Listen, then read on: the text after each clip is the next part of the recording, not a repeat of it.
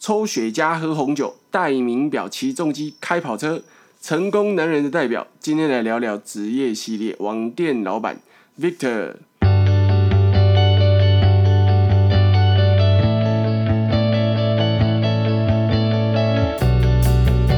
嘿，你讲好不？大家好，职业系列的第一集，我们来聊聊网店老板。我们欢迎 Victor。Hello，大家好，我是老 V。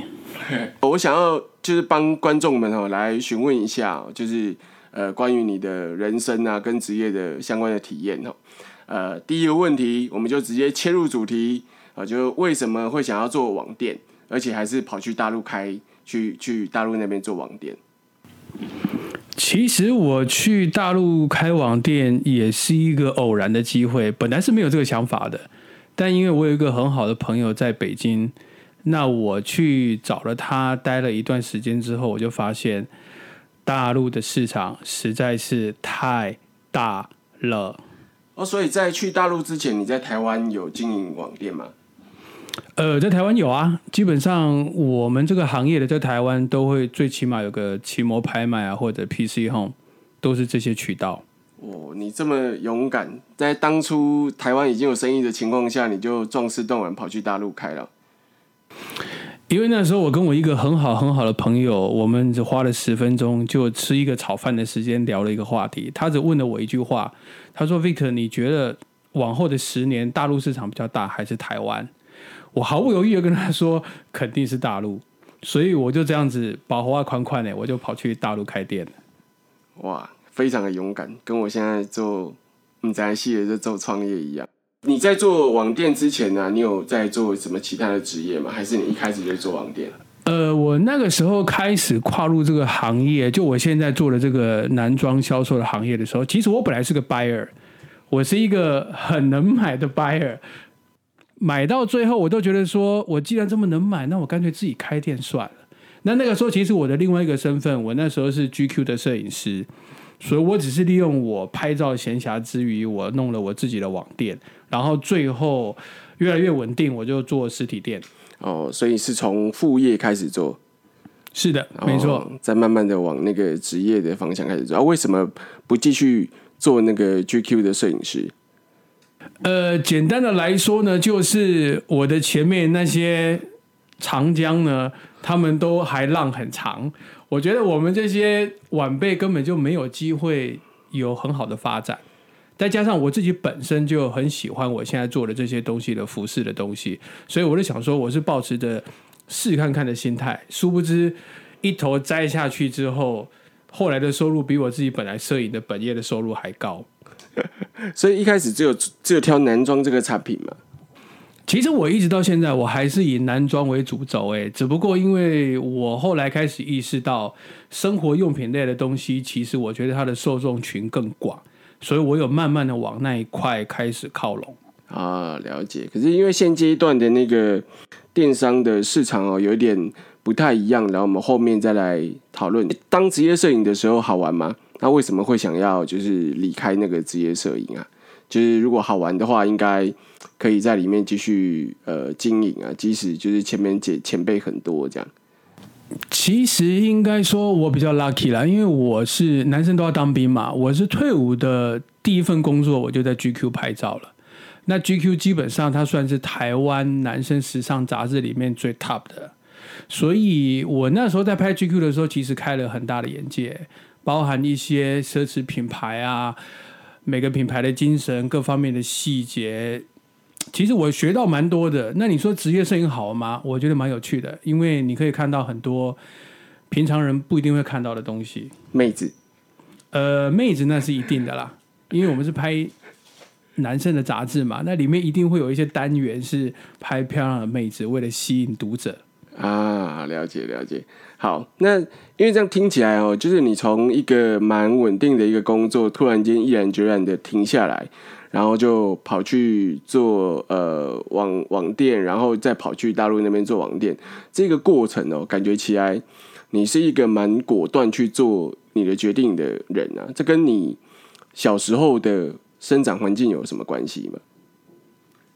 其实我小时候，我们家还蛮单纯的，因为爸爸就是一个远洋渔船的船长，所以基本上从小我也比较少跟爸爸接触。我们家三个小孩基本上都是妈妈带大的，所以我的父母我觉得很棒的一点是他其实给我们家三个小孩很大的自由发挥的空间。啊，那再加上我确实我自己是一个决定事情也都还蛮干脆、蛮快的人。我一旦决定好我自己想做的事情，我就会埋头苦干。哦，那那你呃，刚刚有提到就是你的大学一毕业就在做摄影，那你是你从大学读书的时候就是读摄影吗？哦，对啊，我自己大学本科的时候我就是学摄影的。那呃，大学之前呢，就是你的读书的历程也全部都是往这一个影像创作的方面发展吗？不是诶、其实我妈都常开玩笑说，我就是属于那种什么都会，然后没有一个专精的。我高职的时候读的是职业学校，然后我学的是修车的，就是人家那种以后出来要做 O 去尾那一种的。啊，然后做玩了三年的摩托车之后，我发现蛮无聊的。那个时候，可能年纪如果年纪跟我相仿的人的话，大概都知道以前有个漫画叫《酱太的寿司》。啊，对我就是看了那个漫画之后，我跑去读了高雄餐饮学校，我去学做菜。高三是高雄的餐饮科系的第一第一志愿，对，当年是，而且我还是第五届的，我算是他前三年的创校初期那时候的学生。哇，非常的厉害。好，讲了这些哈，其实主要为了为什么要问这一些，其实就是成功的人通常都会有一个特质啊，呃，特质就是一些可能内化在你从小到大。啊，你会怎么做？你会怎么经历？啊，刚我们其实都有发现到，其实成功的人他们在做任何的决定的时候都非常的勇敢，可能价值观符合或者是价值符合，他可能就直接下去做了。我觉得这是一个我自己认为的呃成功的人的特质啊。你呢？你觉得成功的人必须要具有一些什么样的特质？我觉得决心这件事情真的蛮重要的、欸，因为我身旁也有一些我从小到大一起长大的朋友啊，或者是同学。嗯，我如果现在当然讲的是事后话啦，但但是我觉得有一些人就是，这也是普遍台湾人的一些年轻人的一些，我应该说小小的缺点吧。大家都是想的太多，但是愿意真的去做的人太少了。啊，就包含一直到现在，我现在算是处于一个稳定的状态，但是我时不时还是会遇到有人问我说：“哎，Victor 啊，你你那个去谈国外的品牌的代理，那个不会很难吗？那个不是你要投入很多的钱吗？然后东西到了台湾之后，你要怎么卖？你要怎么去 push 你的东西？”但我都是跟他们说，我觉得你们真的想太多了。是，哦，就是应该要先去做，然后遇到问题再来解决，而不是先想着那问题很多就觉得不敢去处理这样。是啊，没有错，因为我觉得你你做任何的事情，创业一定会遇到困难的。是不可能不会遇到困难。是，但是你你干嘛给自己设那么大的限制呢？你都还没有去做，你就会觉得那个是不是很难？通常会讲这句话的，表示你一定没有去做，你连开头都没有开始，你就已经先打败自己了。是，没错没错。其实，在我呃做创业的这一条路上，我的股东给我一句，嗯，我觉得蛮实用的名言，就是他觉得，呃，做创业第一个就是要乐观，第二个是要果断，第三个就是要不怕失败。我觉得从你的呃做一些决定的这个过程中，其实蛮符合他跟我讲的这些价值观的，所以我觉得听众们可以呃稍微注意一下，或者是留意一下，如果未来想要培养自己的小孩子当老板的话，就是尽量把这几个特质给培养好。呃，Victor 是我的好朋友，平常呢他就会炫一些就是比较好的手表啦、酒啊跟车啊、也常常看到他在抽雪茄。就我们过的是在生存哦，我们要想办法生存，他是在想办法生活，活得更精彩。好，我们想要聊一下，就是诶，你的为什么你会想要收集手表？然后哪一些东西，哪一些手表是你最喜欢的？其实聊到手表哈，我觉得更早之前应该聊到说，我一直以来都很喜欢那一些带有历史背景，然后有点故事性的东西。其实不单单只是手表，我连一些古董家具、小东西，其实我自己都非常爱。因为我自己从以前读书的时候，我是属于那种大学的时候，今天结业式，明天我就飞机飞走了，连我妈都不晓得我要去哪里。怎么冲动？对，而且我是那种百分之百的背包客，我从来不跟团的。那我那我出去到国外之后，我喜欢去逛一些古董店、小店，我喜欢去看教堂，或者是有一些历史性的东西博物馆。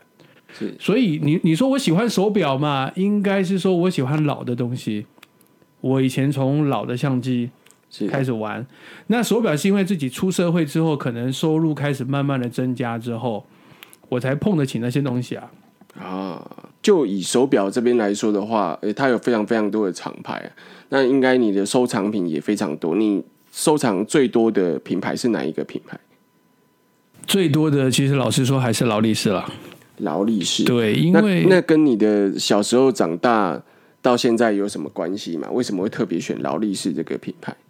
我觉得你真的说对了，因为在我们那个生长的那个年代啊，因为我是六年级班末端班的，我们那个时候其实我们的爸妈那个年代几乎就经历了台湾经济起飞那个时候啊，六七零年代，那个时候呢，爸爸妈妈包含那种菜奇亚北迪吧北茶卖鱼的，手上都会带什么劳力士。啊，劳雷，其实我自己的爸妈也是，哦，我从小就是耳濡目染，我看我爸爸、叔叔啊、伯伯他们手上就是永远都是戴劳力士。那我出社会之后，我我自己开始慢慢接触手表这个东西的时候，当然我我我第一块买的表其实不是劳力士，是一只 Omega，Omega，我自己还记得，因为当年的零零七电影很红，所以我当时是买了一只海马。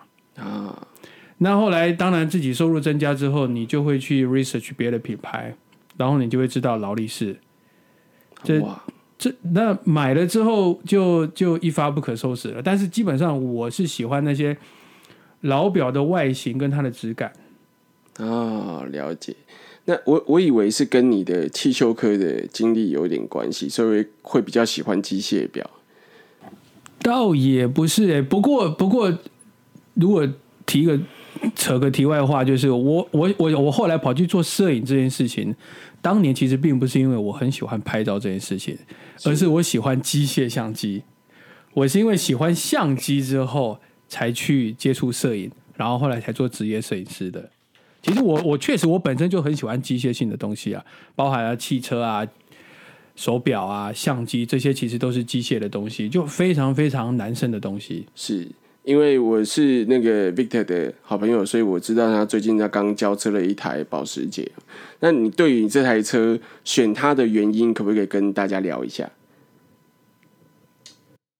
这个其实我是属于那一种百分之一百零一冲动性消费的人。其实这个可能就要就要讲到，因为平时其实我不是在台湾了，我大部分时间都是在大陆。那我是因为今年年初的时候回到台湾，因为疫情的关系我回不去。然后呢，我又无意中在网络上看到了我现在买的这台保时捷车子的广告，是我第一眼就被它给吸引了。是那吸引了之后呢，我就开始发挥我找东西的功力，上网开始去搜寻关于这台车的任何的一切。是然后我发现台湾破例，因为台湾应该超过十年没有进过首牌车的车款了。是然后这一台车又是保时捷出的首牌车款，是所以我当下我就毫不犹豫的，我想要一台首牌车的保时捷。理由是因为它绝对不会是一个长期生产的东西，是所以我个人觉得它日后可能收藏性会比较高一点。哦，所以比较偏机械这样，所以那所以这也是为什么你比较不会喜欢呃涡轮车嘛？因为我记得这台车好像是自然进气，是不是？对，没有错，因为你你如果跟一些比较老派的玩保时捷的那些车友的话，他们肯定都会跟你讲，保时捷水平对卧六缸自然进气才是它的精髓跟经典。那你有机会收一辆保时捷的话，当然你一定要朝六缸水平对卧去收藏。啊，因为呃，听众朋友可能没有看过我这个朋友，但是呃，我这个朋友呢，他身边有很多就是原原件啊，他身边有很多配件，都是一些二战啊，然后呃，可能徕卡相机啊，就会比较偏比较 man 一点的 hardcore 的一些东西，所以他会挑这台车，其实我不是很意外啊。我觉得这个对男人的品味来说，这蛮重要的。就是名表、名车，接下来就是名酒啦。因为我常常看到你在去参加一些品酒会啊，就为什么你会呃喜欢喝这些就是酒？呃，对我来说，我是不太喝酒啦，所以酒对我来说好像没有什么价值，因为喝起来都苦苦的。那可不可以跟大家聊一下，就是呃选酒或者是挑酒，对你来说，呃，在你生活中扮演了什么角色？其实我一直觉得哈，酒跟美食就是这一种，一旦会进入到嘴巴里、进入到身体的东西，跟味蕾有关的，是一个很直观的东西。是它其实没有所谓的绝对。是，那你说我喜欢酒，倒不如说我喜欢尝试这些有点 tough 的东西啊，太顺的东西对我来说好像没有所谓的层次。这就是为什么我特我特别喜欢 whisky，因为我觉得 whisky 一般不喝酒的人肯定会觉得，哇，一个四十趴起跳的一个酒精饮品，它其实喝到嘴里不是那么的爽口，是甚至是有点辛辣的。是，但是如果你进一步的去品尝之后，你会发现其实这个东西它的味道是有层次的。哦，了解。那那你买过最贵的酒是大概是单价会是多少售价？我买的最贵的应该就是最近买的那只路易十三了，它其实是一只是一只 XO，对。那你有办法跟那个听众聊一下？我的听众应该很多人的生活比较平凡，应该都是上班族，所以让他聊一下，就是这这一瓶酒，就是一般的人无法想象的，这种买一瓶酒，那这一瓶酒大概是多少钱？然后它的一些来历，例如，嗯，它有什么成分啊？怎么制造的？这样。哦，路易十三这个这个，我觉得这这讲下来就就有点复杂了，因为基本上它是用了上百种的老酒调和而成的，售价嘛，呃，这支酒花了九万两千块，所以它算是我目前买过的单一的酒品里面最高单价的一支。哇，这个其实也蛮呼应了你前面的说的，就是。因为你找了你你喜欢食物跟你的味蕾是有多层次的，所以你挑了这一瓶酒，主要是因为这个原因嘛？应该是说我我是一个很乐于去尝试任何我没有尝试过东西的人，不管是食物，或者是酒，或者是你像其实车子也是。是，像我最近买的这保时捷，也是我人生买的第一部保时捷的车子。是，那买之前我也从来没开过保时捷，我也没试过保时捷，所以对我来说这是一个很很很新鲜的事情。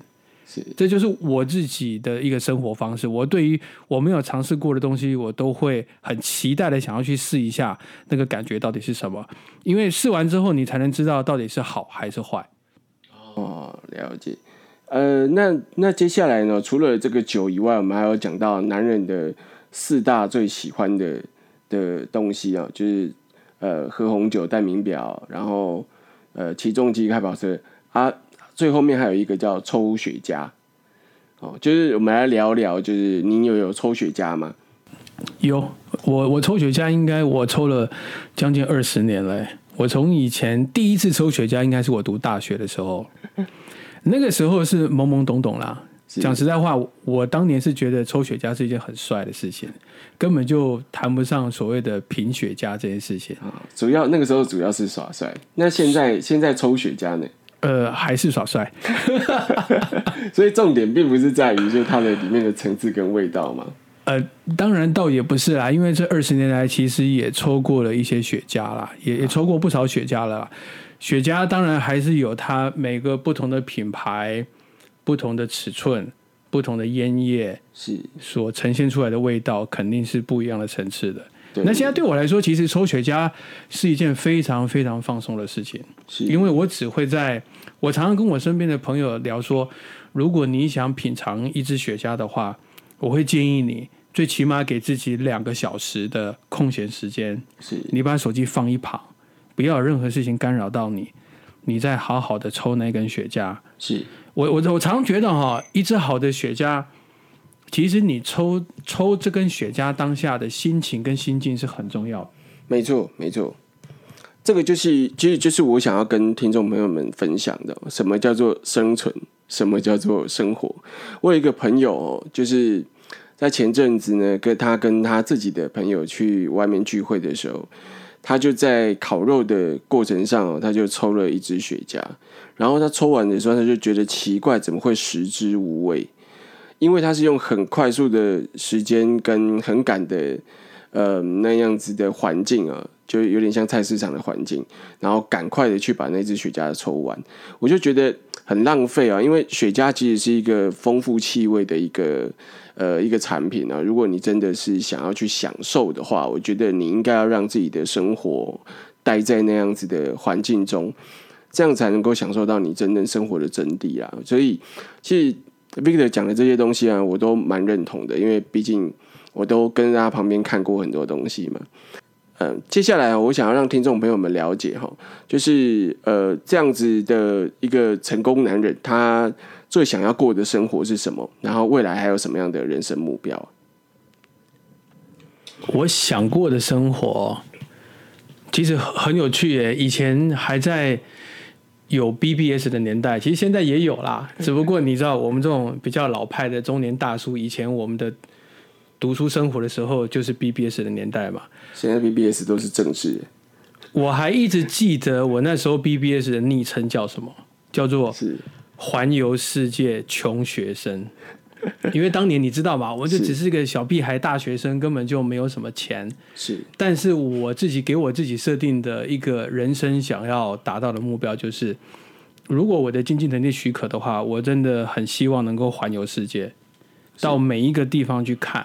是，但我我觉得蛮开心的，就是我我现在所从事的这个服装的行业，因为我代理一些国外的品牌嘛，所以其实每一年我都有很多的机会可以到不同的国家去看不同的东西。那你说我我如果过个十年十五年之后，我退休之后，我想过什么生活？其实我蛮想搬到山上或者野外，一个不要有那么多都市繁华吵闹的地方。是。过很平淡的生活，我可能就开着我自己的车，然后可能带着老婆小孩，或者养个一只狗或一只猫，过那种很平淡的生活。这其实是我想要的生活。我其实我给我自己规划的最后的退休人生也是这样子的生活，感觉不错哎。那还有什么一些想要一定要去做到的目标吗？就是一般的人他可能就会觉得我的公司一定要扩大。啊，我一定要当个什么样大老板？我一定要买到多少的东西，赚到多少的钱，这之类的。可能我在我在我在五年前可能也会有这样子的想法，但是我在我在我在大陆开店，经历了这过了五年嘛，今年是是已经迈入第七年了。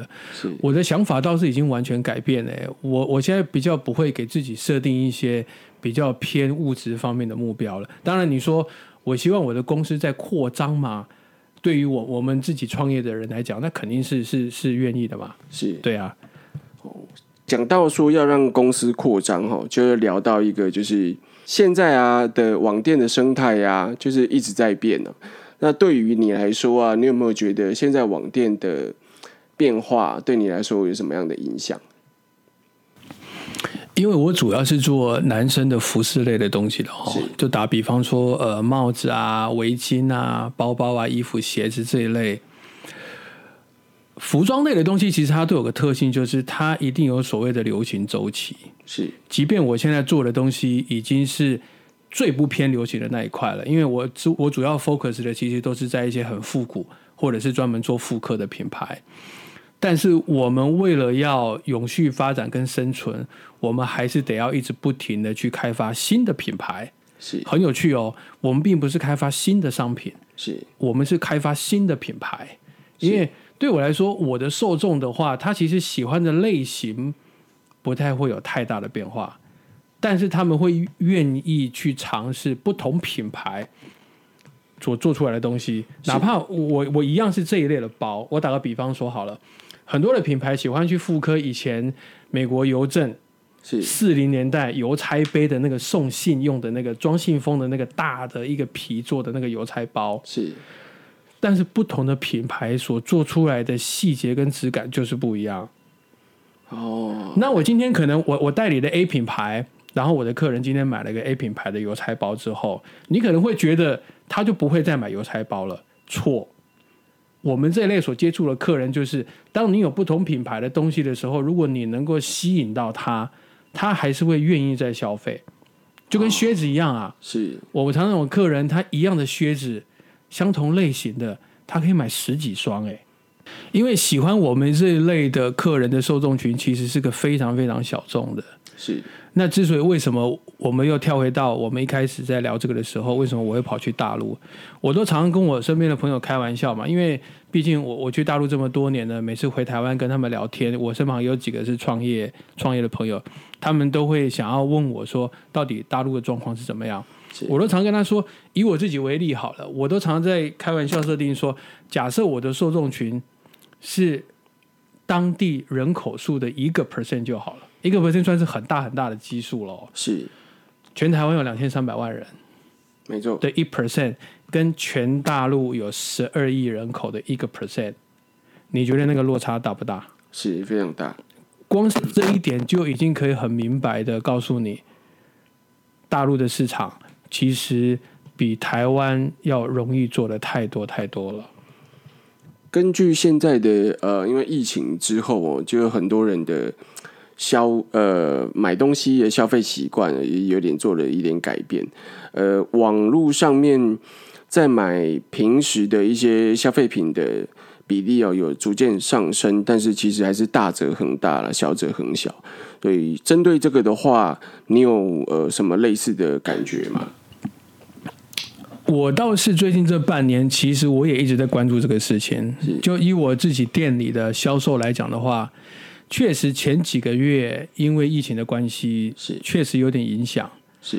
但有一点很特别的，就是因为本身我所卖的这些商品，它本身都有一定的单价，对。它并不是一个低单价的商品，对。所以基本上能够消费得起这些东西的人，他本身的财务状况就不会是太差的人。是是。我自我我我我自己心里的分析啦，我觉得前一段时间因为疫情的关系而 lose 掉的那些没有来消费的客人，是可能就是比较偏向于小资族，平时可能他可能省吃俭用几个月之后，然后呢买一个他很喜欢的东西，是那一类那一类的人可能就会受到疫情的影响。但是如果是本身他他可能自己的收入各方面的都有一定水平的人，我发现这一些人他还是持续在消费。是。现在的台湾人哦，很多人开店都是当杂货店用，里面有卖沐浴用品啦，有毛巾啦，有寝具，有餐具啊，又有鞋子，又有眼镜，这样。其实这样子的电商哦，如果您现在想要呃进入当副业的话，其实我比较建议不要啦。那 Victor 这边的这个店呢，我觉得它的整体的精神都控制的蛮好的，也经营的蛮好的。呃，后电商时期其实就是把你的电商哈经营成一个呃具有你的精神的一个品牌啦。所以这个地方大概就跟各位分享哈。好，那成功的人呢，呃，他们身边会有一些呃，他可能会有一些什么目标，我们刚刚已经聊完了哈。那接下来我们想要知道成功的人他还有没有羡慕什么样的呃生活，或者是羡慕哪一些朋友的生活？哦，我们先聊，就是你有没有身边哪一个朋友呃是你最羡慕的，然后他大概做了什么样的职业？这样这个问题哈，我我觉得现现阶段的我来回答应该还蛮贴切的，因为我从今年的年初回到台湾之后，其实我也认识了一些新朋友。是那你说我里面有没有一两个是我很欣赏的大哥？肯定有。是那与其说我们就撇开他们的本业或者是他们的财富这一些比较比较怎么讲肤浅的东西的话，其实我现在能够让我欣赏的反而是人格特质。哎，什么样的人格特质？我觉得做事情能够面面俱到，替别人着想的人，是我很欣赏这种人。是如果他还是一个事业有成、有财富、能够分享的人的话，其实我打从内心，我现在最欣赏这样子的人。哦，了解。因为为什么我会问这个问题啊？是因为我这一个朋友呢，他前阵子呢，跟就突然间兴起的想要去野营，然后于是他就冲动的跑去买了一大堆野营的用具，他就开着他的车，然后跟着一群朋友就开始上山去露营了。我觉得，我觉得，呃，这个这样子做其实蛮好的。为什么？因为有时候我们都会想要过一些不同的人生体验呐。那呃，随时随地身边都会有这样子可以陪你一起疯的朋友，其实很好。所以为什么我才会问说，哎，你最羡慕身边有哪些朋友？好，好，那我们接下来就是来问一下，就是您您未来对于你的工作或你的人生有没有什么样的安排或打算？哦，这个这个问题有点难呢，因为我总不能说我现在就我我就是等着结婚生小孩吧，这说这会不会有点怪？但是说实话，目前这个就是你的最大的重点嘛，算是吧，因为我觉得我也让自己过了很充实的十五年了，差不多。我如果从我当兵退伍之后开始。投入工作，开始工作，开始差不多是十五年的时间。那现阶段对我来说的话，其实应该就是像家里所期待的，就是成家吧。因为立业对我来说，我早就已经立业了。是啊，已经立业了，所以现在现阶段就是成家。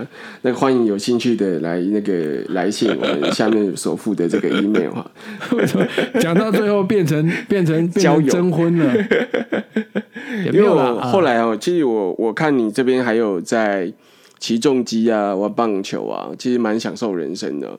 那也为了说，哎，前阵子比较常拍照，就买了一些买了一些比较好的灯具啊。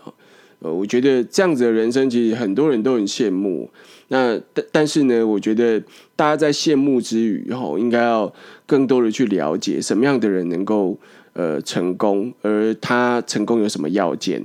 那你想要成功，你是不是应该也要具有呃这类的特质？哦，好。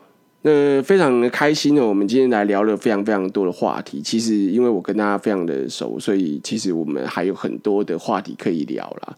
呃，但是我觉得这一集的主题呢是要讲职业啊，是要让大家了解啊，你今天想要跨足去做呃电商，或者是你想要兼职去做电商的时候，呃，你可能要了解你呃，你想要轻松做。肯定就非常难以达到这样子的的成果啦。那你如果真的想要成功的话，你必须要付出多少的努力？呃，必须要了解自己具有什么样的特质，再来进进入来做这个行业，我觉得会比较好哈。好，我们今天的呃节目呢，大概就聊到这边。我们感谢 Victor，好，感谢感谢，谢谢大家。好，那我们立功后下次见，拜拜。